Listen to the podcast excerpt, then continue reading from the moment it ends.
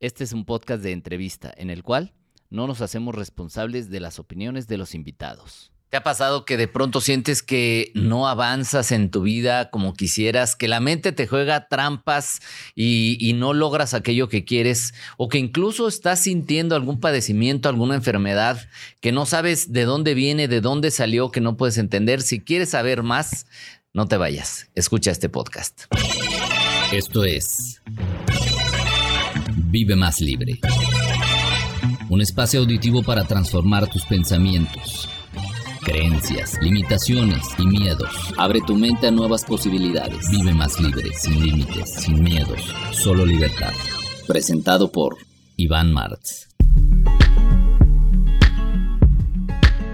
¿Qué tal? ¿Cómo están? Bienvenidos, bienvenidas nuevamente a un episodio más de Vive Más Libre, el podcast. Soy Iván Martz.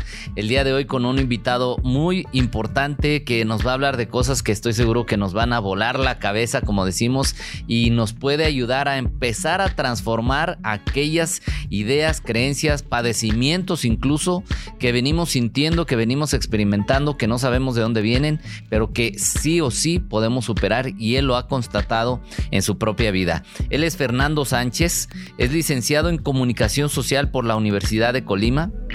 También estudió la licenciatura en Mercadotecnia en la Universidad de Veracruz. Es un apasionado seguidor de los descubrimientos del Dr. Hammer, en los que ha perfeccionado sus conocimientos acerca de las reacciones biológicas de los seres humanos con más de siete años de experiencia en esto. Es destacado especialmente en el acompañamiento terapéutico a más de 3.000 personas que han logrado encontrar la raíz de sus enfermedades. Es director y fundador del único instituto en biodesprogramación en México cofundador de la clínica Biomédica Alternativa, Biomédica Alternativa en Guadalajara y lanzó Vitamin Organ, cómo se dice, Fer? Vitamin Organ. Vitamin Organ. Y además siempre tiene un lema que me gustó mucho que es con amor y sin apego al resultado. Gracias, Fernando, por aceptar la invitación. No, no, no, al contrario, gracias a ti. Y pues bienvenido. Bueno, pues Gracias por invitarme y también bienvenido a mi vida porque no te conocía, Iván.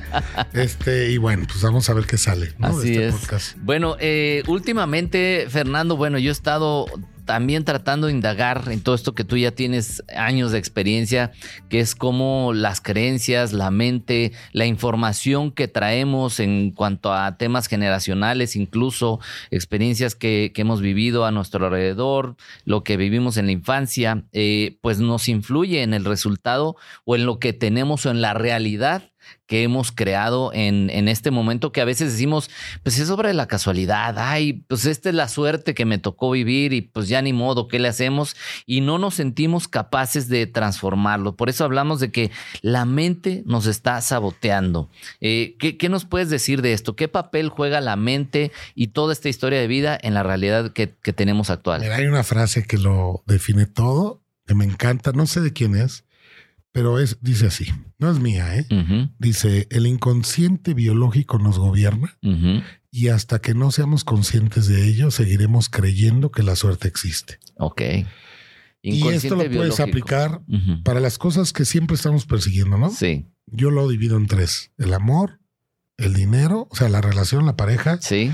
El dinero y eh, la salud. Tal cual, salud, dinero y amor, ¿no? Como la novela. Exactamente. Como Huicho Domínguez. ¿Y qué, es, qué es esto de la intención inconsciente? Es que siempre nos mueve una intención, ¿no? Siempre nos va a mover una intención. Tanto para bien o para mal. Y para mí la base de todo es la intención, no la acción. Sí. La acción es el resultado de la intención. Ok.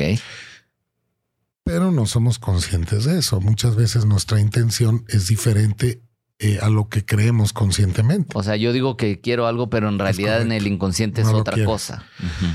Hay civilizaciones completas hoy por hoy que están buscando descifrar este inconsciente biológico.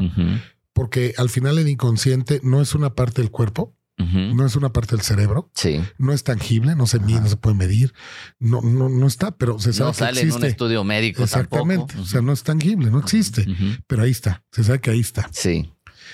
Eh, y hay civilizaciones eh, que se han dedicado años tratando de descifrar este inconsciente.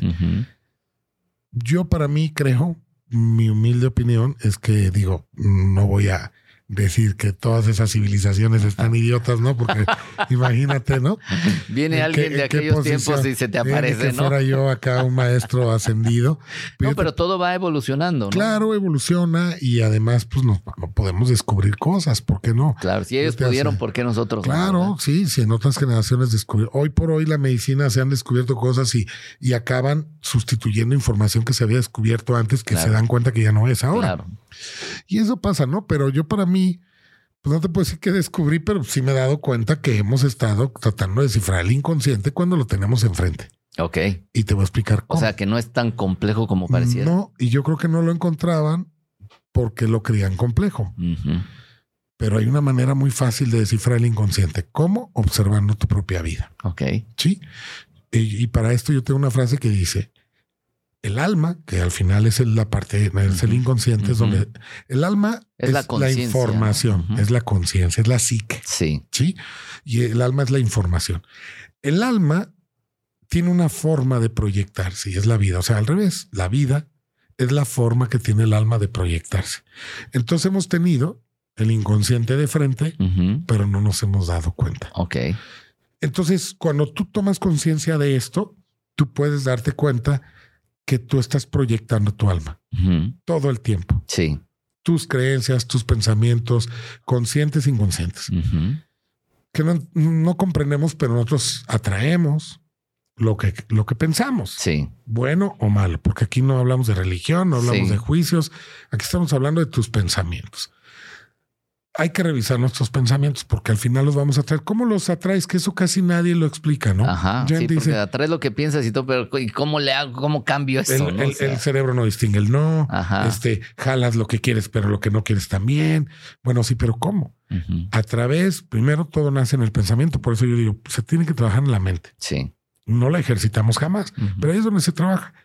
Trabajas ahí porque primero nace todo con pensamiento y luego se manifiesta pues desde tu forma de vestir, de hablar, de actuar. Y aunque no hables, siempre estás comunicando. Sí, claro. Entonces, todo lo que comunicas, más aparte la energía que tú transmites, te va a hacer jalar vivencias, personas. Bueno, primero personas, después vivencias, situaciones. O sea, estamos hablando de frecuencia. Sí, pues al final de cuentas todo es energía. Sí. Por ejemplo, yo Fíjate, una de las cosas, Hammer habla de las enfermedades, ¿no? Y hablaremos un poquito de eso, pero, pero Hammer no habla de los accidentes, por ejemplo. Ok. Hammer en los traumas, fracturas no se mete. Yo acabo de publicar mi segundo libro y ahí hablo que las emociones también, yo he descubierto que tienen que ver con, con las emociones, los accidentes. Ok. Si viene un accidente, cuando tú te impacta un accidente, pues obviamente lo que estás buscando es recuperar tu energía vital inconscientemente, estás agotado psíquicamente y puedes estar generando un accidente. Sí. Inconscientemente. O sea, me, caí, me rompí la pierna, ¿no es obra de la casualidad? No, no es obra de la casualidad. Me chocaron. Yo no tuve la culpa. No es obra de la casualidad. Ok. Sí. Eso rompe un poquito el. Sí, yo tengo videos donde lo demuestro. O sea, no nada más yo lo creo, sino yo he tenido personas hoy siempre choco y me chocan por atrás. Llevo 10 choques. Y yo, yo no tengo tú no llevas ninguno. Ajá, sí. Cuando tú no llevas ninguno, yo llevo 10. Bueno, vamos analizando quién sientes que te empuja en la vida, que te está siempre tratando de obligar a hacer cosas que no haces y das con el clavo. Ok.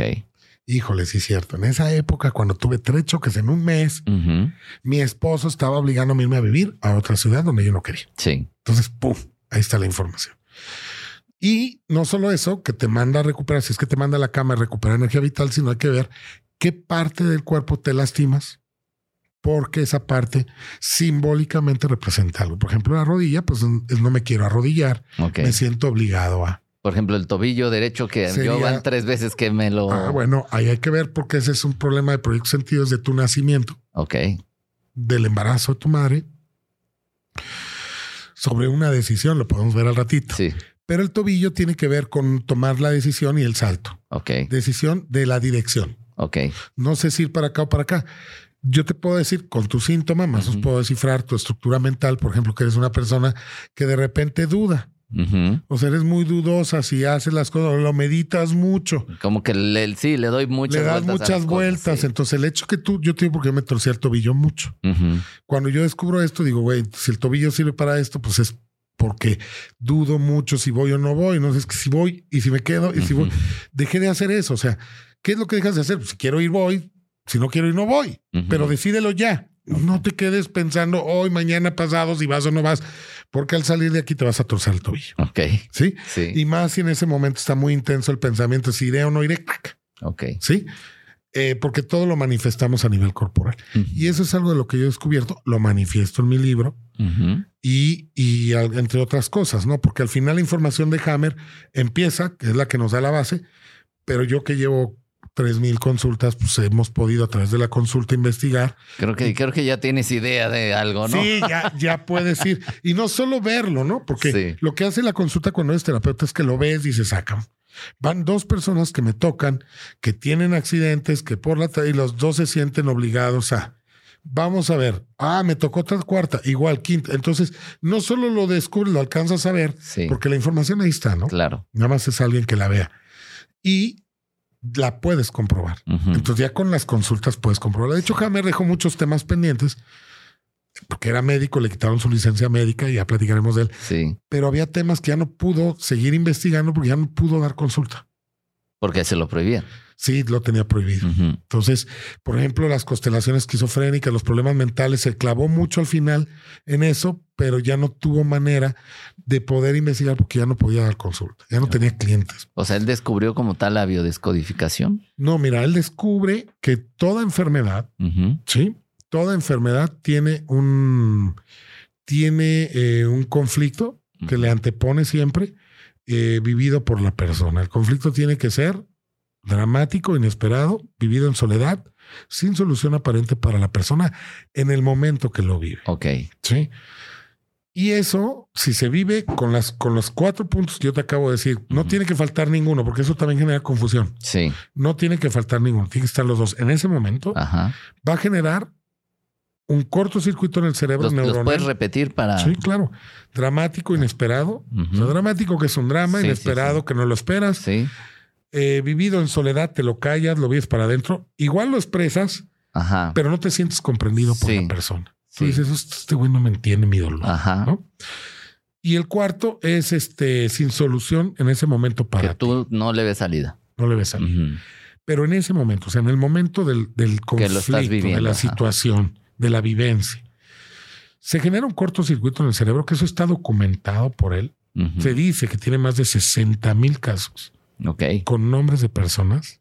Documentados. o sea, el que diga esto no tiene sustento, pues qué más sustento quieres. claro. De hecho, él deja un libro que se llama Testamento de la Nueva Medicina, que si bien para las personas que no somos médicos, porque yo no lo soy, se torna un poco, a mí me costó mucho trabajo comprenderlo, porque tiene pues tiene tecnicismos médicos. Sí.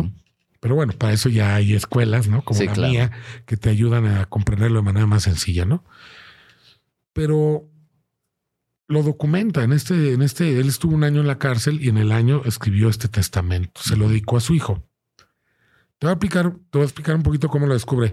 Su hijo, no me quiero meter porque la información está en internet, no tiene caso que la repita, pero le disparan a su hijo eh, está en agonía cuatro meses, se dice, tres, cuatro meses, y finalmente muere. Al año Hammer presenta cáncer de testículo. Entonces él relaciona este cáncer de testículo con la muerte. Con ese suceso. Entonces él, yo he escuchado gente que estudió con él, a mí no me tocó conocerlo, que tenía cinco especialidades médicas y es más quiso hacer una sexta y creo que el gobierno de Alemania no se lo permitió. Ok. Entonces, en una clínica, él estaba encargado de, varias áreas. Entonces, tenía la posibilidad de sacar radiografías, tenía la oportunidad de tener información. Claro, y aparte investigar. Entonces, cita a las personas donde que habían ido con antecedente cáncer de testículo y se dan cuenta que todos habían perdido un hijo real o simbólico, igual que él. Entonces, el resultado es que él encuentra el sentido biológico de la enfermedad. Ya no cae del cielo, ya no es por mala suerte lo que hablamos del, del ya no es la cruz que te biológico que nos gobierna, nos seguiremos creyendo que la suerte existe. Sí. Ya no. Ya no es que Dios no te quiera, que fumaste, que tomaste, que te drogaste o porque te portaste muy mal, no hiciste ejercicio. Ya no. Él te explica exactamente cuál es la enfermedad detrás de la emoción, detrás de cada órgano que lo puede alterar. Ok. La alteración solamente puede suceder en cuatro vertientes aumentar la función, disminuirla, bloquearla y, desbloquearla. Y esto está muy padre, porque si tú analizas el universo de enfermedades que hoy tenemos, que son un montón, y sin explicación, él no nos explica y aparte nos dice, solamente un órgano puede aumentar su función, disminuirla, bloquearla y desbloquearla. Uh un cáncer de hígado es aumento de la función, se multiplican las células, el órgano se hace más grande. ¿Sí? Sí. Y bueno, también hay órganos que disminuyen su función, como los huesos con osteoporosis, ¿no? Y este es lo que él descubre. Después de este cortocircuito dice que se altera el órgano. Pero ojo, entonces tenemos tres afectaciones detrás de un, evento dramático, inesperado, vivido en soledad sin solución. Tenemos tres alteraciones. Una es se altera la psique, hay un impacto emocional, se, hay un cortocircuito cerebral y hay una alteración de órgano. ¿Sí? ¿Cuál es el órgano que se altera? El órgano que se altera es el que su función tenga que ver con el conflicto que estás viviendo. Su función. Sí. Sí. Pero ojo, también el cortocircuito se da en un relé también él lo documenta. O sea, es un cortocircuito literal, o sea, es, literal en las es energía. Sí, ah, sí, se genera electricidad. y después se hace un edema. Que bueno, los edemas se pueden hacer, inclusive si te prendes un encendedor en el dedo va a haber un edema. Pues aquí se forma un edema, es una inflamación base a agua. Ok. Y se forman unos aros concéntricos. Y él lo tiene documentado. Pero estos aros salen solamente si se toma la radiografía sin contraste, que actualmente es muy difícil conseguir eso, porque siempre hay contraste. Entonces, y muchas veces él dice que esos focos de Hammer son confundidos con tumores cerebrales. Que ahora que yo tengo rato en la consulta, me he topado mucha gente. Hoy me dijeron que tenía un tumor en el cerebro y fui, resultó y me abrieron y me dijeron era de agua. No, no era de agua, era, un edema y Hammer lo tiene bien especificado. Hay tumores cerebrales, en ¿eh? los que son expuestos y en algunas glándulas del cerebro puede haber tumores, pero en la mayoría son tumores, o sea, son, focos de Hammer. Estos choques que hay. Es correcto. ¿no? se va a dar en cualquier área del cerebro, se da en el área del cerebro. El cerebro controla todos los órganos. Sí. Sí. Pero hay áreas específicas donde está la información del funcionamiento de cada, de cada uno de los órganos. Y eso se llama relés cerebrales. Ok. Sí. Eh, en la medicina no ven mucho de eso, pero bueno, Hammer lo documenta perfectamente. Entonces, por ejemplo, yo te puedo decir así, como manera de ejemplo, aquí está el relé que controla el corazón, ¿no? Del lado derecho, el corazón está del lado izquierdo, está más o menos a esta altura. Ok, digamos en la parte superior derecha, de la cabeza, arriba de la oreja más es o menos. Es correcto. De hecho, hay una inflamación. Hammer recomendaba que si había un infarto se pusiera hielo en esa parte. Ok. Entonces, ojo, eh, ahí en, esa, en ese relé que corresponde al órgano es donde se va a hacer el cortocircuito. Entonces, Hammer lo deja todo explicado y nos deja por órgano. Pero te digo, no se metía en accidentes, no se metía en las relaciones, mucho menos en abundancia, en prosperidad, en dinero. Él se enfocó 100% en órganos y emociones, nada más. Nosotros ya como biodesprogramación, lo que te decía, una cosa es la información que él descubre y otra cosa es ya la técnica. Nosotros desarrollamos a raíz de esa información una técnica para encontrar estos conflictos que él dice. Ok. Sí. Los encuentras, los eh, enfrentas y los trasciendes.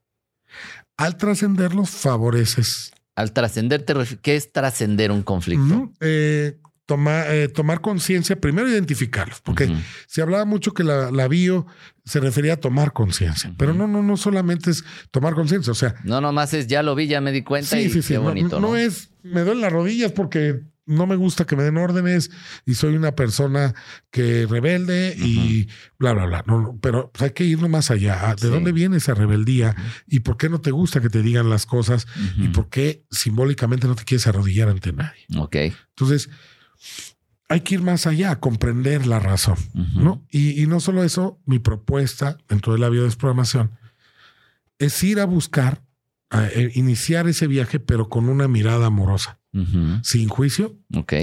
Y encontrando, pues vas a encontrar que tuviste una super autoridad que siempre te obligaba a hacer cosas que no querías.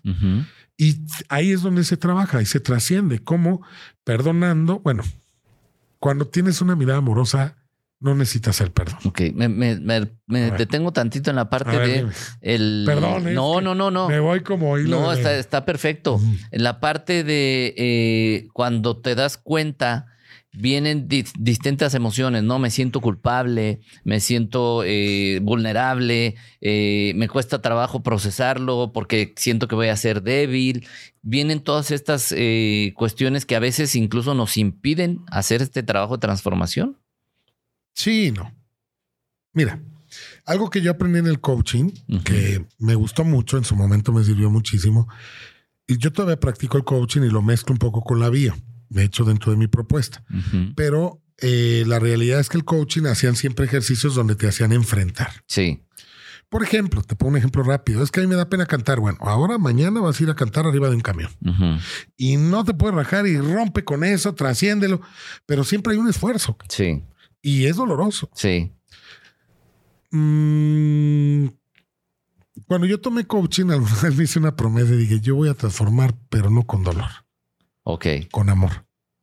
Y yo quiero estar ahí donde está mi o sea, No, no a través de la catarsis y todo este rollo. Sí hay catarsis, pero no hay dolor antes de llegar a la catarsis. Ok o, sea, llegas a la catarsis sin dolor. O sea, no te tengo que provocar dolor para provocar la catarsis. Ya entendí. Yo te llevo con amor y vas a caer en la catarsis porque vas a llorar, vas a sacar eso que sientes, pero no te tengo que gritar, no te tengo que obligar a hacer cosas que no quiero. No, no, no. No, es tan confrontativo. No, no es tan confrontativo y por lo tanto no es tan doloroso. Ok. Esa es mi propuesta. Ok. Entonces yo dije, a mí me encantó el coaching ontológico, lo sigo amando, ¿no?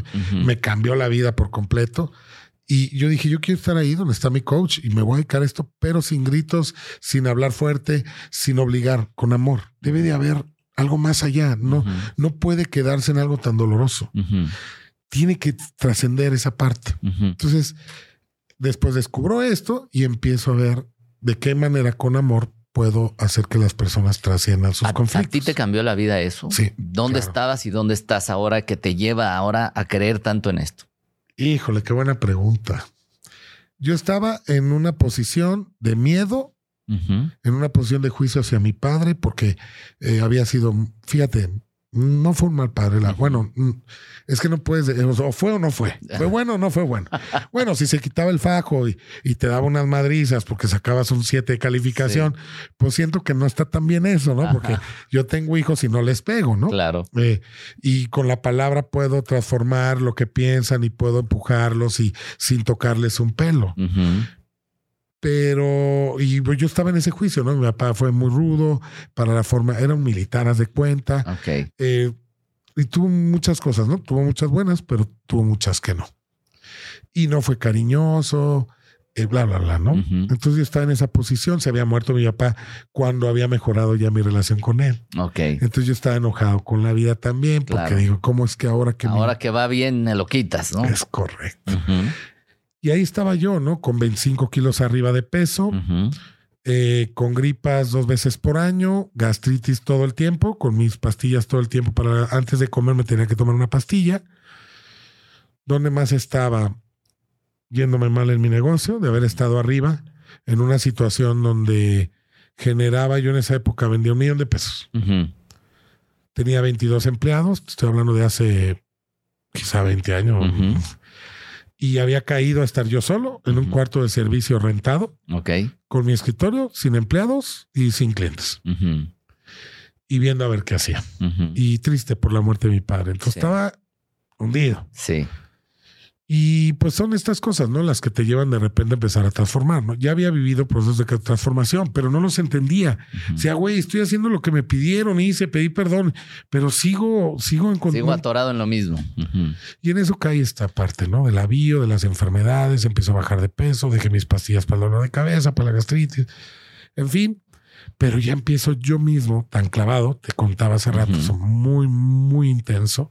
Dos, tres de la mañana estudiando, mucha gente no sabe pero, o sea, creen que estudié en algún lado. Ajá. Pero no, o sea, yo, yo la verdad estudié, soy estudiando, pues, pero libros, y, ¿no? y, lo, comprobaste además. Empecé a comprobarlo, ¿no? Cuento siempre una historia que me quedé dormido en un semáforo y fui con el doctor, me dijo, traes el hígado graso, cañón. Claro, un estómago así, así literal. Y y bueno, pues me fui a leer la literatura de, la, de lo que decía el doctor Hammer y decía, hígado graso, miedo a no tener alimento en un futuro puta madre, güey, si no traigo un peso, estoy preocupado porque no he vendido este mes, claro que me checa. Y entonces lo fui comprobando, porque igual que todo mundo que escucha esto lo duda. Sí. Pero ya cuando vi que me quedaba cada palabra que decía él, dije, sabes que esto es, esto es la onda. Y yo ya daba pláticas motivacionales, ¿no? Andando yo en jodido, que eso es muy común, ¿eh? Sí. De repente somos ciegos guiando a otros ciegos, ¿no? Entonces, la realidad es que me apliqué y dije, bueno, pero ¿sabes qué es lo importante, Iván? Que no hay esfuerzo. Ajá. O sea, cuéntanos un poquito más de eso, porque como que pareciera una pócima mágica en la que dice, pero pues, ¿cómo? ¿Cómo es eso que?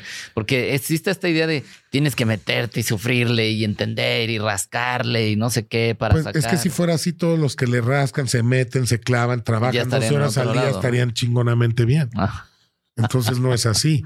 ¿Cuánta gente ves que se rompe el alma allá afuera y cada semana no trae un peso? O le pagan el viernes y ya para el domingo no trae dinero. Pues así estaba yo. Yo vendí un millón de pesos y el día de la quincena yo me pagaba la mitad de mi sueldo porque no tenía. Yo estuve trabajando en Celular One cuatro o cinco años, que es un distribuidor telefónico aquí. Llegamos a ser el más grande distribuidor a nivel nacional. Yo era el gerente de mercadotecnia, era el más joven de la empresa, el que más ganaba. ¿Sí? Sí. Y los de abajo, los de puestos más abajo, me prestaban a mí para, para pasar el fin de semana. Ok. O sea, mis amigos o los que se dependían de mí. ¿Qué, hay detrás de eso? Porque creo que hay varias personas que nos podemos estar identificando con eso, claro, Porque todos hemos llegado a un punto donde vas bien, vas bien y de repente vuela, ¿no? Y otra vez y vuela. ¿Qué hay detrás de eso? Correcto. Mira, te hablaba yo de este hacer sin esfuerzo. Yo por ahí, eh, tú conoces a Diego Dreyfus. ¿Cómo Dreyfus. Dreyfus. Yo lo estaba oyendo ayer, digo, respeto mucho su contenido, no me desagrada, creo que y además le echa muchas ganas, ¿no? Pero estaba viendo un video de él que decía, no, es que si tú, güey, este, quieres algo, tienes que partir la madre, güey. Tienes que echarle ganas y chingale y levántate temprano, cabrón. Y... Pero no nomás lo dice él, lo dicen papá, mamá, los empresarios, no sé qué, que te dice que si no te la partes no te va bien, ¿no? Sí, algo que dice Diego que coincido con él es la disciplina, ¿no? Pero hay gente también bien disciplinada que le va toda madre. y que no se levanta a las 5, se levanta a las 12, güey. Es más, que pone los zapatos en sus pantuflas, está ganando dinero, güey, en la mañana y a las 10 de la mañana, 11. Ese es el tema, ¿no? El tema es que te des cuenta que el inconsciente biológico nos gobierna. Sí. Y es yo en mi técnica de la biodesprogramación, que te digo, ya somos una comunidad grande, pues mi propuesta es cómo encontrar esos conflictos que nos han derivado o nos han llevado a vivir la vida de cierta manera, con, cientos, con ciertos condicionamientos. Sí. Sí. Entonces, pero para ello hay que ver el conflicto que está viviendo o lo que está repitiendo cada persona. Entonces esto no aplica. No es una fórmula general. Que yo suba un video y diga, ya, con eso resuelve tu vida, güey. No, no. Puede inclusive ser en dos personas que están viviendo lo mismo, pero el conflicto ser distinto, pero tiene los mismos tintes o el mismo colorido. Ya. Sí, pero uno fue con su tío y el otro fue con su tía. Uno fue con un hermano a los 20 y el otro fue a los 40 con su papá. Y el otro conflicto es por un negocio y este conflicto fue por la escuela. O sea, pero está vivido con la, de la misma forma. Ya. Entonces lo que hacemos es desprogramar esos conflictos. También el doctor Hammer en eso no se metía. Entonces yo con, la, con lo que yo aprendí de coaching, con, lo, con mi propia vida, pues he podido implementar esas técnicas que te llevan a eso. Y de una manera Iván, creo que sencilla, rápida, en una hora dura una consulta, no tienes que meterte un proceso de coaching de, un fin de semana hasta la madrugada, que es muy bueno, ¿no? El que lo quiera vivir adelante, yo lo recomiendo. Y no solo eso, sin tanto dolor. Ok. No hay dolor, no hay confrontación. Y la vida cambia de manera automática. Va cambiando y empieza a ver. Es como un hechizo que se rompe. Tampoco es un milagro de que fuiste y al otro día ya estás como si nada. ¿O cómo se dan estos cambios? Ah, se da un cambio de pensamiento, es algo que se quiebra, es una creencia realmente la que se quiebra. Y empiezas basado en el cambio de esa creencia a cambiar tu diálogo, sin, inclusive inconsciente, tus movimientos, tu forma de hablar, tu forma de relacionarte. De hecho, se van muchas personas que resonaban con esa mentalidad, desaparecen y ya no tengo amigos. No, no, ya no tienes amigos que resonaban con tu forma de ser anterior, con tus creencias anteriores. Pero van a llegar nuevos que validen las que ya tienes ahora nuevas, porque la información no se elimina, la información se transforma. Quitas una creencia para instalar otra. O sea, no puedes dejar vacío ahí. De No sé, no, no, no se puede. O sea, Realmente, que borro y ya ver qué pasa. No, nunca se va a perder la información. Se transforma. Tú puedes agarrar esa silla y la puedes mejorar. O sea, no hay función de delete ahí. No hay, no, en la información no hay. no, se, no se destruye la información, se transforma. Sí. Sí. Tú puedes destruir este celular y sí va a dejar el celular, pero va a seguir siendo materia en pedacitos, ¿no? Exacto. O sea, y si así lo quemes, va a seguir siendo ceniza. O sea, la transformas, pero no se desaparece. Sí. Entonces, ojo, igualmente con los pensamientos. Cambias uno para instalar otro. Sí. Pero para cambiar uno, pues hay que ver cuál es el que hay que cambiar. Es que somos una computadora, güey. Sí. Y que nos maneja, pero no nos damos cuenta de eso, ¿no? Yo, yo siempre menciono esto en mis cursos, conferencias y todo, que somos, hago el símil, ¿no? Con una computadora, pero que no somos la computadora, sino, digo, esta es mi forma de ver, somos el programador, o sea, el que decide qué software instalar, cuáles sí, cuáles no, y el hardware es nuestro físico y todo esto. Si hay, hay algo más allá que, que, o sea, sí estará bien esto de soy el que programa lo que está en esa computadora. Claro que sí. Mira. El alma, por así decirlo. Claro, mira. Nuestro cerebro es una. No somos robots manejados por una computadora que es nuestro cerebro. Tal cual. Sí. Yo te voy a decir una cosa. Qué bonito está tu estudio, te felicito. ¿Sí? Gracias. Lo materializaste finalmente. Pero ¿dónde empezó todo? Acá. Con una lo idea. que imaginaste, ajá. Pero aparte de la idea, fíjate bien, hay otra cosa que le, que le sigue. Primero lo piensas. Y lo que sigue después de manera inmediata es que crees que sí se puede hacer. Y esa es la diferencia. Hay gente que lo piensa, pero cree que no se puede. Ok. La diferencia entre una persona que le va bien y una que no le va bien, la que le va mal no cree que le puede ir bien. Y la que le va bien cree que puede estar siempre mejor. Ok. Esa es la única diferencia entre el jodido y el que le va bien. Es la única diferencia. Que uno cree que puede y el otro de antemano cree que nunca va a poder. Pero a lo mejor ahorita hay personas que nos están viendo, escuchando, que dicen, pues qué fácil se escucha eso, pero pues, ¿cómo se hace? ¿No? Porque yo siempre pienso que quiero que me vaya bien.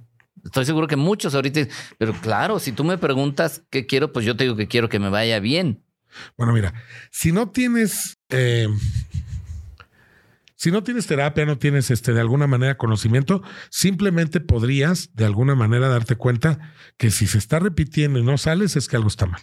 Es como el alcohólico aquí, ¿no? Es aceptar que tienes un problema. Sí. Porque hay mucha gente allá dándole vueltas a la vida y no se da cuenta que tiene un problema y no sabe cómo solucionarlo.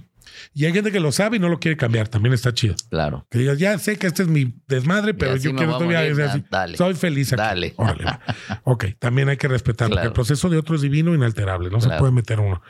Bueno, al final tienes que ver qué es lo que está repitiendo y cuál es tu problema. Porque yo lo divido en cuestión de dinero, si nos metemos a hablar ahí ya más específico, yo lo dividí en dos las personas que tienen capacidad de, hacer dinero y la que no tiene.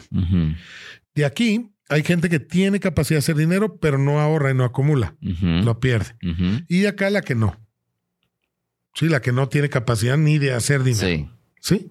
Entonces lo divido en esos dos. La que no hace dinero, ni siquiera hace, y la que hace. Pero se le va. Pero no ahorra. Y tenemos el tercer punto, que es el que hace dinero y ahorra. Ajá. Pero ese no es pedo, ¿no? Porque pues, nadie va a ir a una consulta, oye, güey, quítame lo guapo y lo adinerado. Pues, nadie va a pagar una consulta por eso, La letra. ¿Cómo lo hago para que me quites unos milloncitos, ah, no? Quítame lo mamado, lo guapo y el dinero que tengo. O sea, nadie va a pagar pues una consulta por eso. Entonces nos enfocamos siempre en problemas, ¿no? Obviamente, porque si tú tienes una vida normal, feliz, tienes tus sueños, lo estás cumpliendo, pues realmente, güey, no hay chamba para nosotros, güey.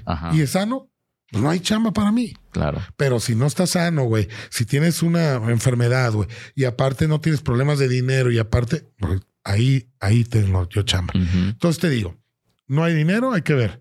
Esta persona, tenemos que verlo así. Si no hay dinero, es peligroso para mí tener dinero. Ok, o sea, hay una creencia que dice eso. Inconsciente. Ajá. Porque cuando se la dices al cliente, pues el cliente te dice, no mames, bueno, no es peligroso, se representa. Sí, es lo, para eso vengo, ¿no? Inconscientemente sí. Ok. Sí. Y por otro lado, está la persona que no ahorra. Entonces ahí tenemos que hacer. Tú, ahorrar, tener mucho dinero o acumularlo es peligroso para ti. ¿Cómo crees? Lo es. Entonces ya te metes a analizar su historia, el embarazo de la propia persona. O sea, todo viene desde ahí, desde la gestación. Claro, de hecho en la gestación es donde se programan eh, o donde de alguna manera quedan implantados, por llamarlo de alguna manera, los principales programas del ser humano. Ok. De a partir de ahí. No es cuando naces, o sea, también me imagino, pero en el previo es cuando más. ¿Cuándo más? Porque es, cuando empieza, tu cerebro está sin información, empieza a instalarse todo y no hay filtro. Sí. No hay filtro. Y la única que hace filtro es la madre. Pero la madre, embarazada, está con las hormonas hasta la madre, bien sensible, llorando por todo, güey. Y cualquier cosa le daña, ¿no? Sí. Este, entonces imagínate. toda esa información que recibe tu madre, la bajas al embrión la bajas al, asistes en un cigoto y ya estás bajando toda la información. Y toda la parte de la ontogenesis, que es toda la parte embrionaria, que el desarrollo del embrión está siempre bajándose. Y ojo, hay que poner mucha atención aquí, porque todo lo vivido en los nueve meses de embarazo, a partir de ahí se instala toda la información, pero hay que recordar al psicólogo francés Marc Frechet, que dice que vivimos por ciclos biológicos memorizados. Entonces no solo se instala, sino ya está listo para repetirse. Si son siete meses, cada siete años. Si son a los nueve meses, cada nueve años. Si son tres meses, cada tres años. O sea, si revisamos nuestra vida, probablemente nos encontramos con que repetimos una ruptura amorosa cada X tiempo, un quiebre económico cada X tiempo, una enfermedad. ¿Es así? Imagínate que a una mujer su pareja lo deja embarazada, la deja embarazada por no dar dinero. Metes a los tres meses. El niño nace, o sea, lo que pasa por la mente de la mujer es, estando embarazada, este güey se fue por dinero. O sea, el, dinero hizo que este hombre se fuera. Sí. Por lo tanto, es malo. Pues no está bien. Ok. Sí. Entonces el niño cada tres meses tiene rupturas, quiebras, tanto personales con sus parejas, cada tres años puede estar. Yo he tenido cosas que me dicen, güey, no duro más de un año con mis parejas. Y están mis videos. Están grabados, hay testimonio. Imagínate, mm, acabo de programar una persona en Medellín y una conferencia la semana pasada. Y me dice, chavo, ¿sabes qué, güey? Entro a un trabajo, güey, y no mames, o sea, no puedo durar más de un año. Empiezo a tener mucho miedo y me voy. Ok. Empiezo a tener mucho miedo y me voy. ¿Desde cuándo? Desde que tengo uso de memoria. Cuando, cuando es desde siempre, te tienes que ir al embarazo. Ya. ¿Cómo fue tu nacimiento? Porque debe de haber ahí o un aborto, o, sea, prácticamente te iban a perder, o qué pasó. Ok. Me dijo, híjole, güey. El nacimiento de mi mamá, cuando yo iba a nacer ya en los últimos meses, fue un martirio para mi mamá, casi me pierde, o sea, y hubo mucho miedo, eh, y inclusive, no, no sé, ahí está el video. La verdad es que borro mis, mis, sí. porque si no, imagínate. No, se satura. Pero, ahí encontramos que al año, pues que más o menos los nueve meses va a ser al cumplir el año, que es lo que él decía, no llego ni al año. Pues ahí encontramos que él estaba a punto de perder la vida. Entonces, y o salía sí. o se moría. Sí. Una cosa así, ahí está el video, lo vamos a subir en estos días. Sí. Pero bueno, al final es así. Ahí se instalan todos estos programas y todas estas creencias. Ya lo demás es pura repetición. Ajá. Ya lo demás es pura repetición. Ok. Entonces, es muy sencillo. ¿Qué es lo que estoy repitiendo y de dónde viene? Es ir a buscar de dónde viene lo que estoy repitiendo. Y es, es como, o sea, tal cual es ir a preguntarle a mamá, a papá, oye, ¿qué pasó? ¿Cómo fue? ¿Cómo sucedió? Es decir, son dos cosas. Uno es eso y la otra es, si ya traigo esa programación, ya me jodí. O sea, ya. No, no, no, no, no, no. ya Vuelvo a lo mismo. Ya ni modo. No, no, no. Ahí la ubicas y cambias la creencia. Ajá. Pero es que suena así como si estuviéramos hablando de meter chips a una computadora. Pues no se hace físicamente, pero sí, es un pensamiento cambia otro. Sí. Es como cuando te cae un 20.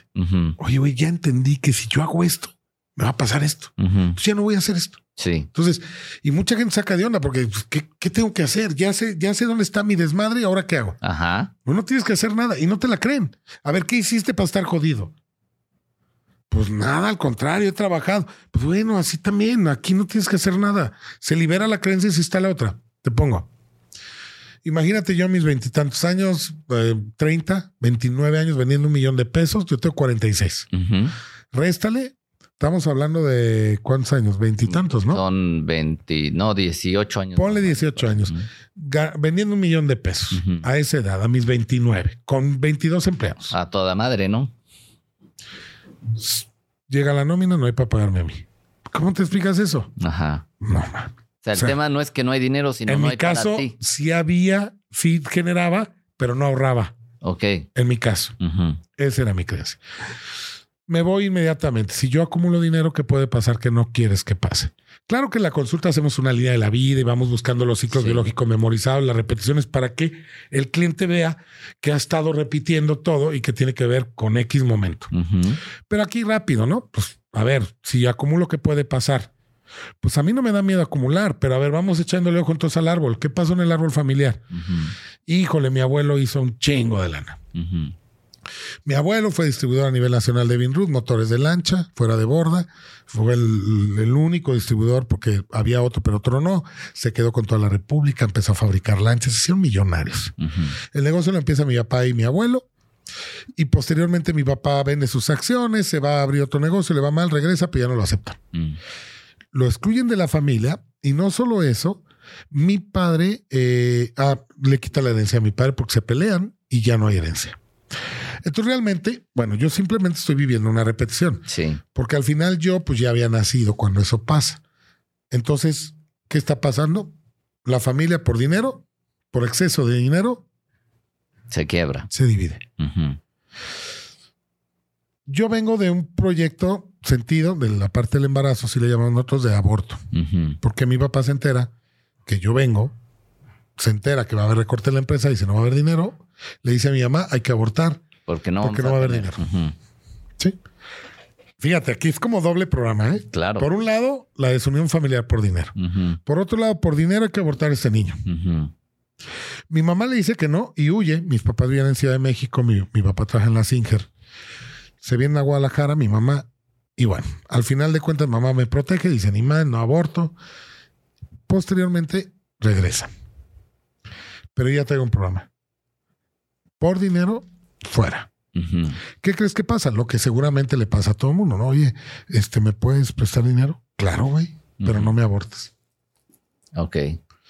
Y aparte traigo, eso es bueno, la obligación de hacer dinero para mi árbol, porque si no me van a sacar de él. Mm. inconscientemente. Entonces yo siempre fui muy bueno para hacer dinero desde muy niño. Yo, trabajo desde los, bueno, desde hace mucho. 12 años lavaba los carros de mis vecinos. o sea, fíjate a qué nivel de estrés inconsciente. Sí. O sea, yo a los 12 años ya lavaba los carros de mis vecinos y cortaba los jardines de mis vecinos. Falsifiqué mi acta de nacimiento para entrar a Blockbuster, a la cadena esta. Y, y, nunca se dieron cuenta, güey, pero no tenía edad para eso y yo ya trabajaba ahí, güey. O sea, a un exceso y todo el mundo, qué padre, este niño es muy trabajador.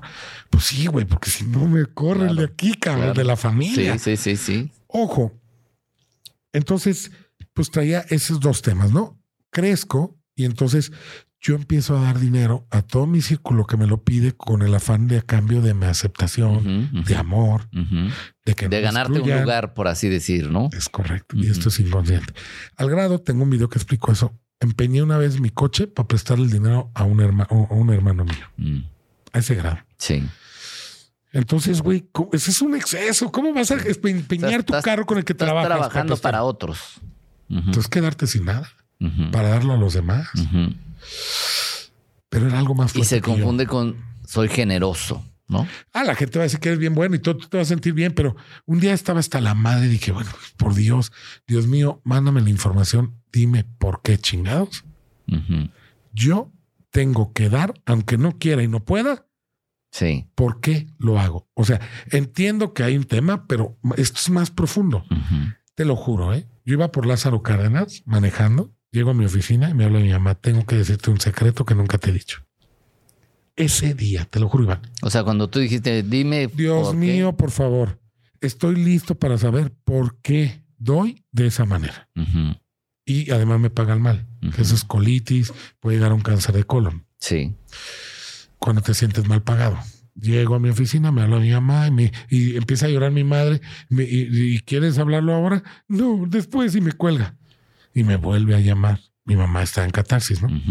Y me, sí quiero hablarlo, ven. No, pues agarro mi carro y me voy. Yo dije, me va a decir que no soy su hijo, que soy adoptado. ya, ya, ibas creando sí, todo. Sí, dije, no, pues mamá está cachetona como yo. Y, mi papá tiene mis piernas. Sí, mi papá tiene mis piernillas de, delgadas. Y no, no, sí soy. Ya cuando llegué me confiesa esto del aborto. Ok. Entonces, y te estoy hablando que fue hace poco, no hace mucho. Mm. Dije, ya entendí, güey. Yo doy dinero para que no me aborten. Ok. No más. Ya lo entendí. No más. A partir de hoy, presto, regalo, ayudo, si puedo y si quiero. Exacto. Porque adentro, cuando hay una creencia así, sientes, fíjate bien, ¿eh? que es algo más fuerte que tú. No puedes con eso. Lo tengo que hacer. Inconscientemente, el inconsciente dice: si no lo haces, mueres, güey. ¿eh? Sí. Ten, güey, no me excluyas. Sí. Ten. Cuando eres consciente, dices: no, güey, aquí no hay abortos yo soy de la familia de dinero, no de.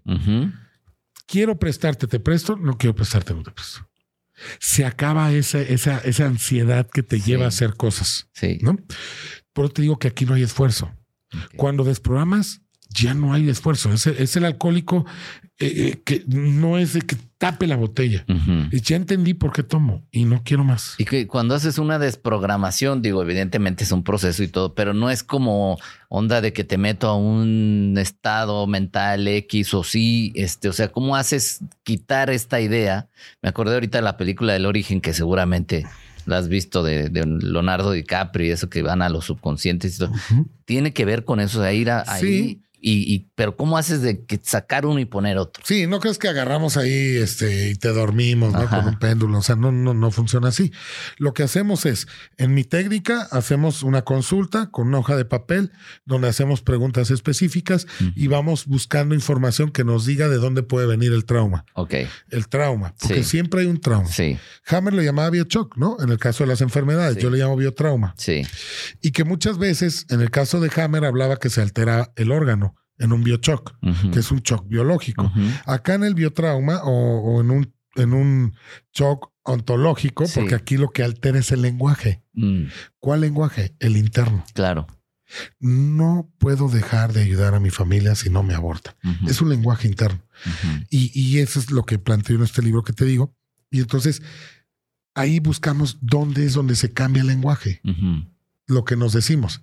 En el coaching, de hecho, el padre del coaching es Rafael Echeverría, dice eh, eh, que hay que cuidar lo que nos decimos. Sí, él habla de este lenguaje ontológico, lo que te dice a ti mismo. Y eso lo que te dice a ti mismo es lo que reflejas en tu realidad. Bueno, en la bio, vamos a ver por qué te dices lo que te dices. Ok. Y ese es lo chingón. Cuando ya sabes por qué te dices lo que dices y que no hay más por qué decirte eso, la magia sucede. El milagro, porque al final esos son los milagros, Iván. Cuando dices, no mames, pasó, es un milagro. Esos son los milagros. Y no tienes que hacer esfuerzos extraordinarios. No tienes que subirte un camión a cantarte agarrándote uno y la mitad del otro. No funciona así. Cuando una persona no quiere cantar, te vas a la infancia, se burlaron de ella cuando estaba niño en la escuela porque dijo algo y la persona no quiere hablar o no quiere cantar porque se van a burlar de él. Cuando encuentras eso, dices, ah, güey, ya no tengo cinco años, ya no se van a burlar de mí. Puedo cantar si yo quiero aunque cante feo. Ajá. Se acabó, ya lo entendí. Sí. Porque aparte cuando tienes un trauma, el cerebro queda a la edad del trauma. Ok. Yo te puedo decir que a mis 40 vi una cucaracha y me subí arriba de una mesa. Cuando hice una introspección, me fui un día desperté y tenía una cucaracha aquí, güey. Imagínate, cinco años tenía. Y me di cuenta que reaccionaba. Como en aquel entonces. Cuando me di cuenta, pues, dije, o sea, esa parte tuya se queda en ese momento. Queda grabado, güey. Como un fierro en un toro, güey. Ok. Entonces, ¿qué haces? Dices, güey, ya no soy un niño de cinco. Sí. Ay, la cucaracha. La pisa, se acabó. Entonces, eh, yo digo esto. Así, así lo digo fácilmente. Imagínate que tú eh, te asaltaron. Sí. A cierta edad.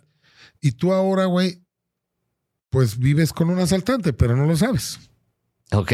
O tienes miedo de encontrarte el asaltante, pero no sabes dónde puede estar. Y en la consulta lo que buscamos es primero que revisar que te asaltaron y en el presente ver dónde estás viendo al asaltante. Ok, o sea, tú ya estás como en alerta de, de poner ese asaltante en personas cercanas a ti. Em, es que sí, como te digo que vivimos por ciclos, Sí. lo que estamos haciendo es simplemente validar nuestras creencias y jalamos a la gente que nos haga sentir de la misma manera. O sea, si tú no trabajas con papá y mamá, lo que vas a hacer es tu jefe va a ser tu papá, eh, tu compañera va a ser tu mamá, Vamos trasladando a cualquier figura que nos signifique autoridad. hasta que no te des cuenta. Vas.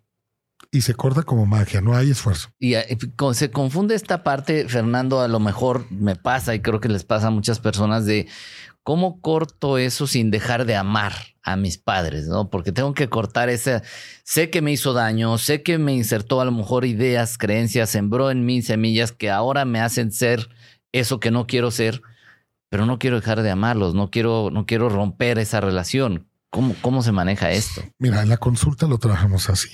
Es bien importante lo que estás diciendo, es muy común. Vamos a irnos a un caso extremo. Imagínate un abuso de un padre a un hijo. Un abuso íntimo, para Sí. que no nos Sí, corten sí. aquí en el... Este, pero bueno, es de las palabras que empiezan con ese. ¿no? Claro, sí. Bueno, imagínate que eh, la persona...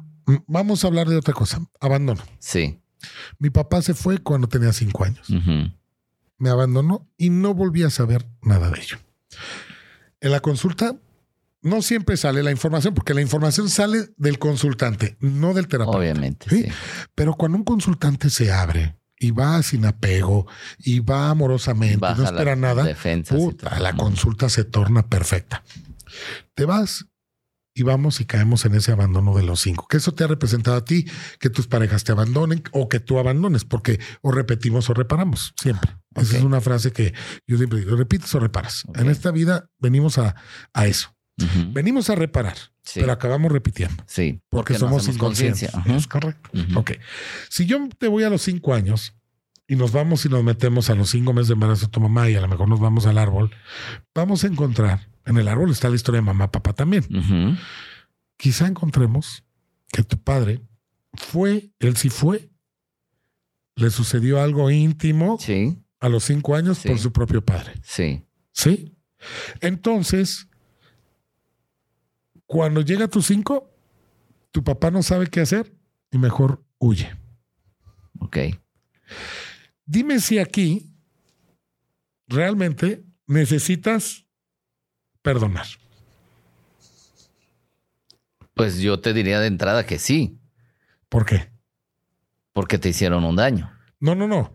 Bueno, ah, vamos a hablar de ti, por ejemplo. Ajá. Tu padre te abandona a ti a los cinco, Ajá, pero a tu padre a los cinco, su ah, padre, o sea, tu abuelo, Sí, le hace algo íntimo, ajá. fuerte. ¿Sí? Que si yo necesito perdonar lo que a él hicieron, No, no, no. Tú necesitas perdonar a tu padre porque te abandonó a los cinco. pues yo te diría sí.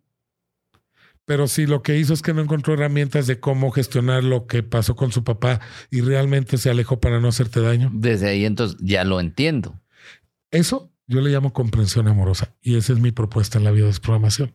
O sea, ya no es de Ya mi no ocupas sino el perdón. entiendo por qué lo hiciste, por lo tanto le quito esa carga de te echo la culpa, tú eres responsable de lo que me pasa. Ojo, en cualquier terapia te va a decir perdónalo. Sí, Cualquier psicólogo te va a decir trabaja en el perdón de tu padre sí. y perdónalo y perdona. Y sí, papá, te perdona, él te dio la vida. Como yo en el coaching muchas veces, a ver, güey, él te dio la vida y lo demás vale madre. Y agradecele, cabrón. Y órale, y órale, pues va. Pero, espérame, güey, hay que comprender por qué. Sí. Y cuando tú tienes esa comprensión amorosa que yo le llamo, ya no necesitas el perdón, Ok. porque lo comprendes. Mi papá se fue para no hacerme daño.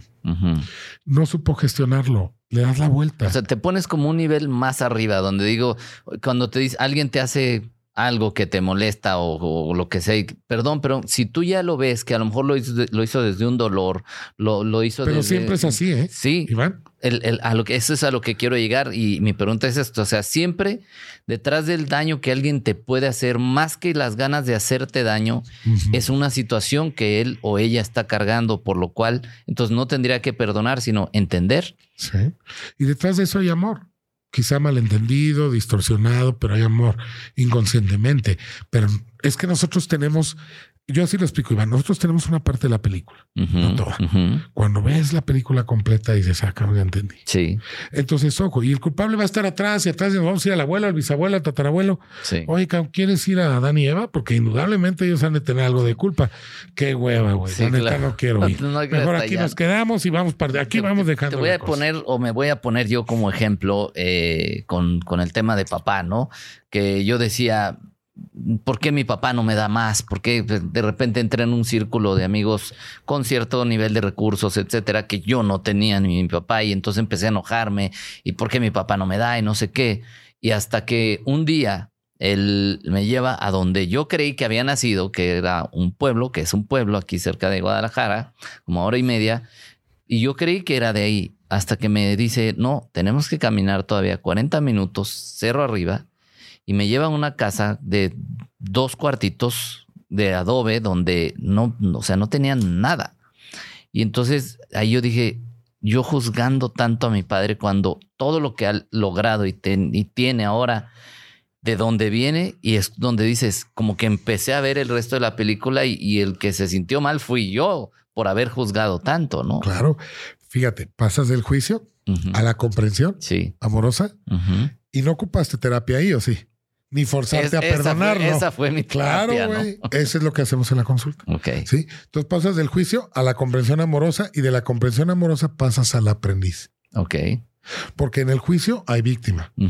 Hay víctima. Sí. Entonces pasas de la víctima al aprendiz, en resumen. Pero para ello, nosotros al menos en la programación proponemos tener esa comprensión amorosa. Porque cuando empezó esto la biodescodificación, y lo digo abiertamente, hablaban de la toma de conciencia. Sí. Ah, ya sé de dónde viene. Bueno, perdona.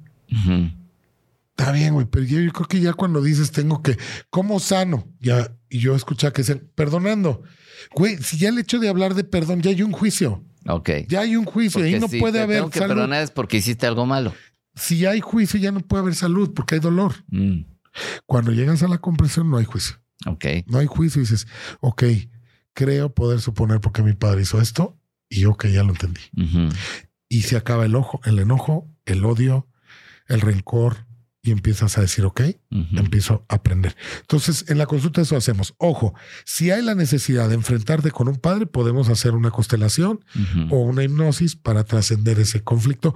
Ojo, también cuando la persona es adoptada y no tiene información del árbol. Sí, sí, que ahí es otro rollo, ¿no?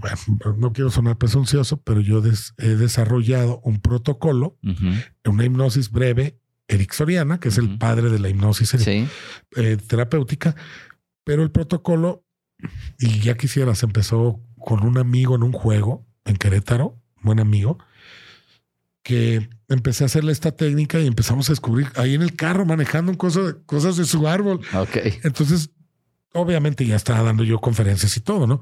Entonces, la implementé y no sabes. A través de esta hipnosis podemos descubrir secretos del árbol. Ok inclusive de la propia persona que nos recordaba en la infancia, en la adolescencia, que para eso se usa mucho la hipnosis, ¿no?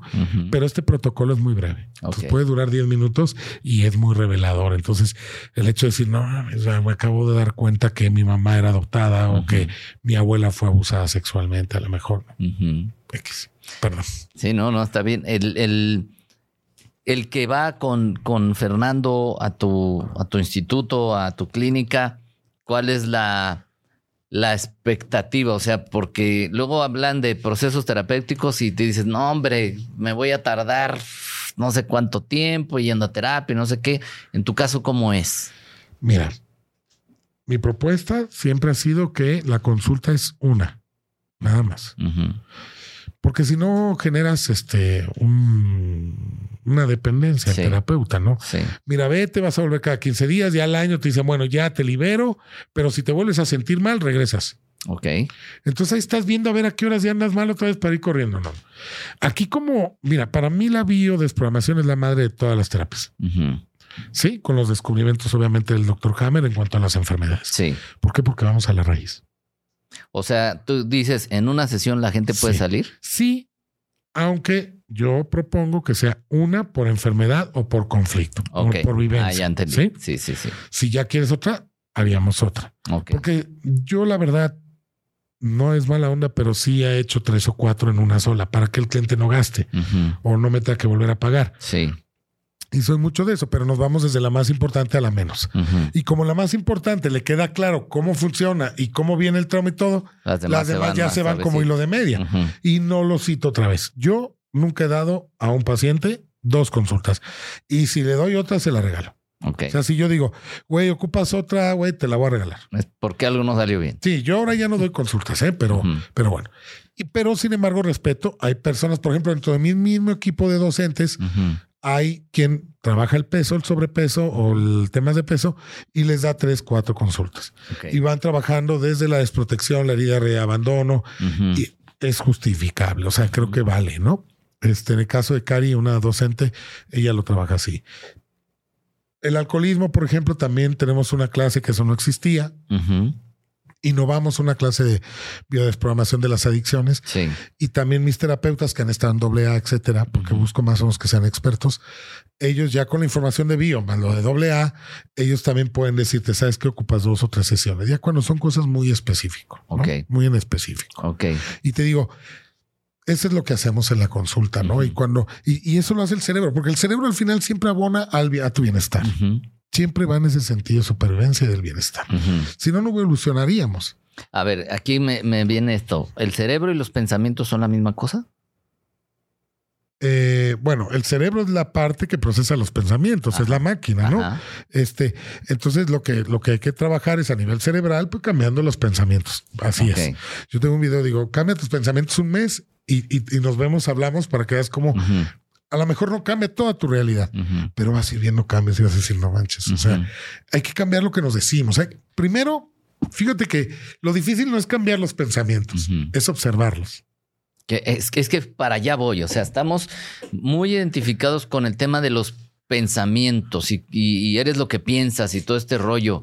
Y, y, últimamente he estado hasta leyendo esta parte de observar los pensamientos, pero ¿Cómo se hace eso? O sea, como me, salgo de mí, me veo en un espejo, me imagino que estoy volando y me veo.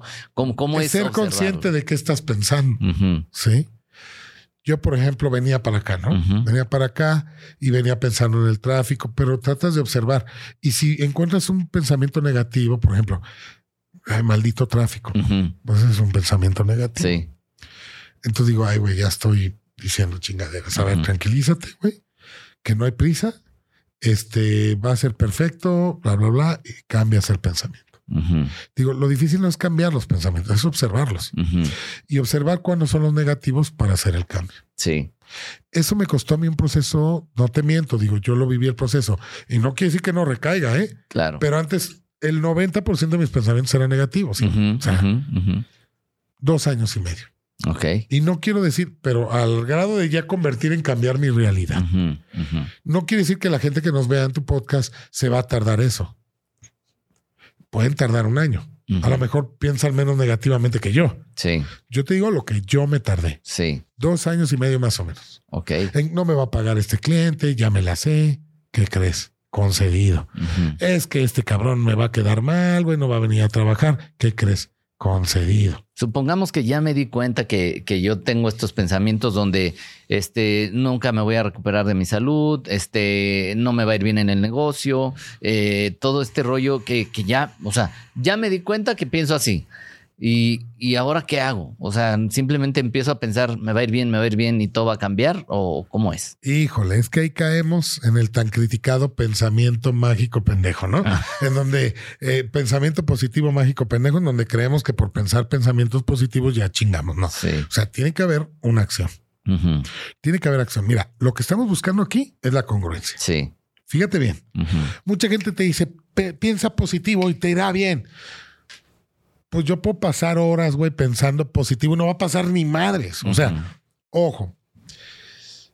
la abundancia, y estoy hablando de salud, dinero y amor. Sí, sí, sí. Porque no puede haber abundancia si no hay salud, no puede haber abundancia si hay carencia de comida, no puede haber abundancia si no hay amor. Solamente va a llegar si tú eres congruente. ¿Qué quiere decir esto? Que tengas un pensamiento, ¿sí? Pero bueno, a ver, vamos definiendo, porque abundancia es exceso de algo. Es, algo en mucho de algo. Mucho de algo. Yo hablo más de la prosperidad. Sí. Hacer mucho con poco. Sí.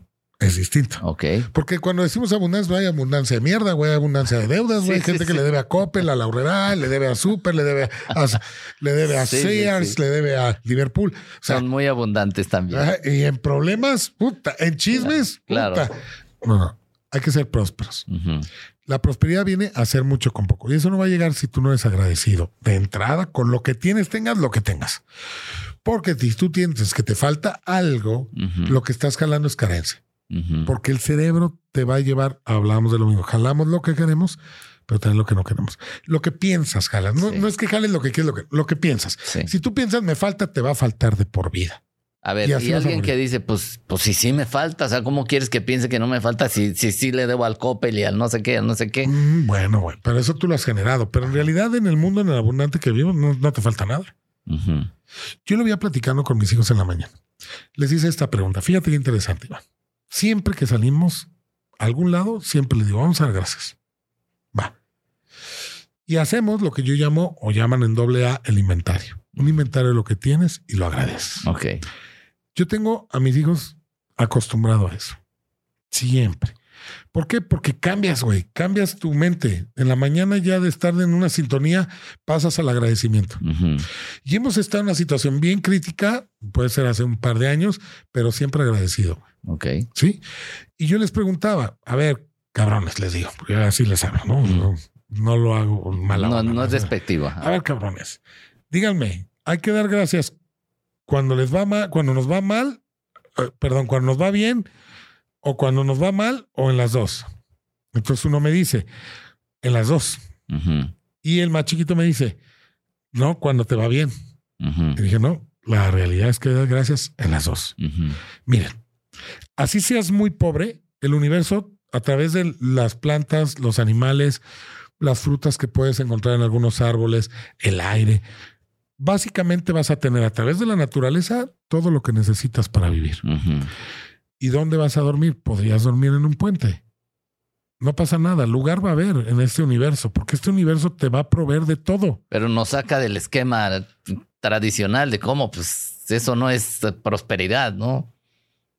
Bueno, es que ahí te voy, estoy de acuerdo. Por eso hablo de la prosperidad, porque... Dice, espérame tantito. Con eso poco es que vas a lograr mucho, pero no vas a lograr mucho si no eres agradecido con lo poco que tienes. ¿Por qué?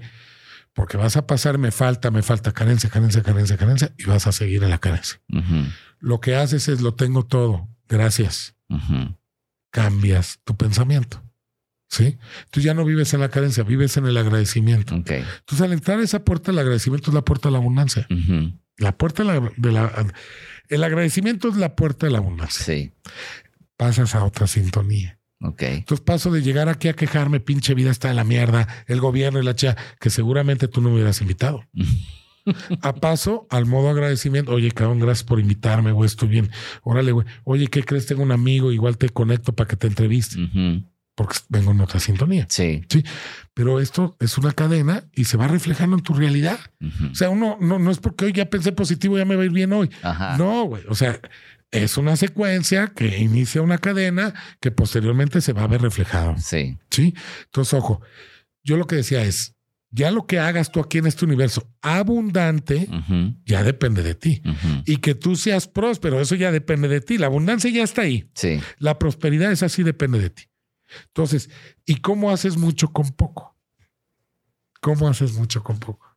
Conectando, conectando con la gente, porque aquí es el impacto que tú tengas con las personas. Es, es lo que, mira, no comprendemos que nuestra boca es la que nos da de comer todo el tiempo. Sí. Tenemos que cuidar nuestra palabra, lo que sale de aquí. Si tú traes pensamientos negativos acá, lo que va a salir de aquí es pura mierda. Claro. Si tú tienes agradecimiento acá, va a salir agradecimiento. Y no solo eso, vas a poder convencer. Oye, cómprame esto. ¿No? Y conectas con el corazón, ¿no? Impactas. Es lo que yo le llamo impactar. Impactas. Y entonces, porque solos, obviamente, ¿qué? Siempre vamos a ocupar de lo demás, siempre, siempre. Sí. Entonces ahí vas y empiezas a construir tu realidad. Sí. Obviamente, te digo, hay que cambiar el pensamiento, no las acciones. Por eso hay mucha gente que hace cosas bien tontas y tiene mucho dinero. Oye, hablábamos el otro día, perdóname, pero hay gente que está vendiendo idioteces por internet. El otro día me topé un artículo que estaba vendiendo sus flatulencias. Ok. Sí, en botes. Y que se estaba haciendo millonario, una, una mujer. Ay, y ayer hablábamos, ahí hablábamos en mi clínica con la enfermera que se había topado otra persona que estaba vendiendo sus cabellos, no sé qué, y también le está yendo de poca más. Bueno, bueno, que, que es ahí donde la gente dice, mira este o esta que con esas tonterías y mira cómo le está yendo, ¿qué, qué pasa ahí? Así es, pero es que conectas, mm. conectas con las personas y si los convences, puedes engañar, ¿no? Ahí estaba viendo un cuate que dice que aprendes inglés en tres meses y se estaba haciendo millonario y ya, ya trae de manos porque no es mentira. Ojo, ¿eh? Con la boca puedes generar chingaderas y chingonerías. Las dos empiezan con che. Sí. Ya es decisión tuya. Yo decido generar chingonerías porque construyen, las chingaderas destruyen. Sí. Entonces, ojo, vuelvo a lo mismo, pero para llegar a ese punto tienes que tener una mentalidad de posibilidad y positiva. Puedo y además sí, sí voy a poder. Ok. Sí se puede y sí voy a poder yo. ¿Y cómo es abrir la mente a las posibilidades? Es que todo existe en un modo posibilidad. Todo existe en un modo posibilidad. Pero hay dos factores, ser agradecido y tener paciencia. Ok. Ojo, pero no es, ay, ya creo que sí puedo, no. Obviamente tú aquí soñaste con este estudio, ok, pero fuiste a buscar este mueble, fuiste al otro, fuiste a pedir un crédito, fuiste a cobrar, fuiste una lana que te debían, o sea, te moviste, sí. pero siempre pensando que ibas a poder. Juntaste y lo lograste. Sí. Así funciona la vida en general. Sí. Si no lo, no lo haces así, no, no, no, ¿cómo? Claro. Primero lo, lo crees posible y aparte acción. Intención y acción, lo que hablamos al principio. Sí, porque muchas veces no, nos cerramos a decir, no, pues ya estoy metido en una situación amorosa, en una situación económica, en un trabajo, en qué sé yo, donde ya no veo la salida ya, ya creo que, que, de aquí no voy a salir, esto es lo que me tocó, este es mi cruz, este es no sé qué, y, y, no hay, no vemos esta cuestión de posibilidades. Cuando tú hablas de esto, de repente puede ser hasta choqueante para, para el que está en, en, en esta una situación. crítica. Sí, en una situación ¿En cuál quieres tocar? ¿Amorosa, dinero? La que tú quieras. Amorosa, si quieres. O sea, al final, mira, todos los eventos tienen un lado positivo y uno negativo. Y uno decide en cuál se engancha. La gente exitosa se engancha en los positivos. Ok. No hay más. Y esa sí es una decisión tuya. Lo que sucede en el exterior, mira, el problema del ser humano es que somos incongruentes, somos incongruentes y, y somos ilógicos porque queremos controlar lo que no depende de nosotros. Aquí hay que enfocarse en lo que depende de ti. ¿Qué depende de mí? Ok, ver una relación conflictiva. Ok, tengo para enfocarme que no es realmente tu relación conflictiva la que te duele, que ya terminó sino la herida de abandono en la niñez que no has trabajado. Ok. ¿Sí? Que no es que tu pareja te rechace. Ese no es el problema, es tu herida de rechazo que traes en la infancia, que no has trabajado. Y mientras no la trabajes, vas a seguir, van a seguir apareciendo los que te rechacen. O sea, es lo que interpreto de. Sí, claro, porque nadie nos hace nada, nosotros nos hacemos a través del otro. Ok. Sí. O sea, es, mi herida.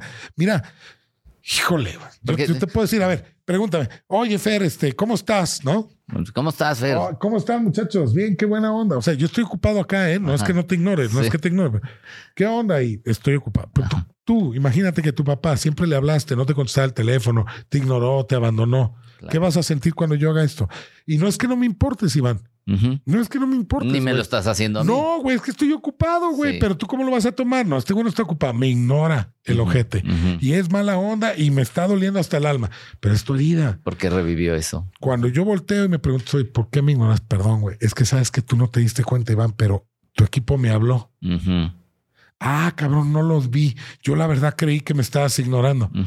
¿De dónde viene eso, güey? O el típico, mandas un mensaje y no me ha contestado, ¿qué le pasa? Tu herida de, de, de, de a lo mejor de humillación o puede salir la de traición, la humillación, la de abandono, la de rechazo. Son cinco. hablando de las relaciones, por ejemplo, pues yo, ¿cómo es que yo provoqué que me pusieran el cuerno, no? O sea, que me la aplicaran así, ahí. No lo provocas, más bien te gustan las que te pongan el cuerno. O te gustan las mujeres que ponen el cuerno. ¿Por qué? Está bien cabrón lo que te voy a decir. porque hasta, la cara que pusiste dije, aquí viene algo bueno, ¿no? Porque no sabes, pero a lo mejor tu papá, mientras está embarazada de ti, o tu madre, le puso, se pusieron el cuerno. Ok. Yo, por ejemplo, he tenido personas que son adictas a ir con las mujeres de prepago, ¿no? Como le llaman. Ahora están de moda las cariñosas, ¿no? Por no decir la palabra aquí. Y yo he tenido clientes que no salen de ahí, que van con cómo le hago. Bueno, no saben que la abuela fue. Ok. Sí. Y que hay una búsqueda inconsciente de la abuela. Eso sí. Sí. Y, pero eso es lo que te digo que hemos descubierto. Si Hammer se quedó en la enfermedad, nosotros hemos ido más allá y lo hemos podido plantear como propuesta y lo hemos comprobado. Ahora, sí hay que buscar esa parte, ¿no? Si yo tengo toda la... Es que no puede ser, mira, si te pasa una vez que te pone el cuerno, no pasa nada.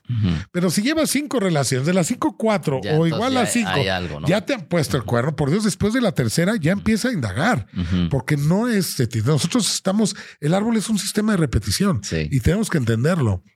¿Qué pasó? ¿Por qué todas las personas me golpean? ¿Por qué todas mis parejas me maltratan? ¿Por qué todos son alcohólicos? Te vas a dar cuenta que tú eres doble de la abuela porque te llamas igual que ella y que el abuelo era alcohólico. Todas tus parejas son alcohólicas. Pero eso lo vemos en la consulta. Y tú ni siquiera conociste a la abuela ni sabías que el abuelo tomaba. Pero ahí te sale. Oye, Fer, esto está buenísimo. ya, ya se nos fue el, ya se nos fue el tiempo, pero este, espero que haya una, una siguiente ocasión para, para poder conversar. Eh, ¿Dónde la gente te puede encontrar si quieren contactarte, tu escuela, tus redes, etcétera, eh, tus conteninedos? Iván, antes que dar mis redes, me gustaría invitarte a un programa que tengo de Bios Programando. Eh, podemos ver cualquier tema. Puede ser síntoma, que sea muy sencillo, ¿no? Y bueno, estás invitado, a ver si te puedo tener ahí. Claro. Eh, y bueno, punto número dos, mis redes me encuentras como Fernando Sánchez, Ajá. Biodesprogramación. Ok. Sí. O Fernando Sánchez Bio. Ok. Eh, pero yo te invito, por ejemplo, TikTok e Instagram es Fernando Sánchez.bio. Ok. Y en las demás estoy como Fernando Sánchez Biodesprogramación completo. Ok. Pero en Google si le pones te aparece hasta la página de mi escuela y te aparece todo. Perfecto.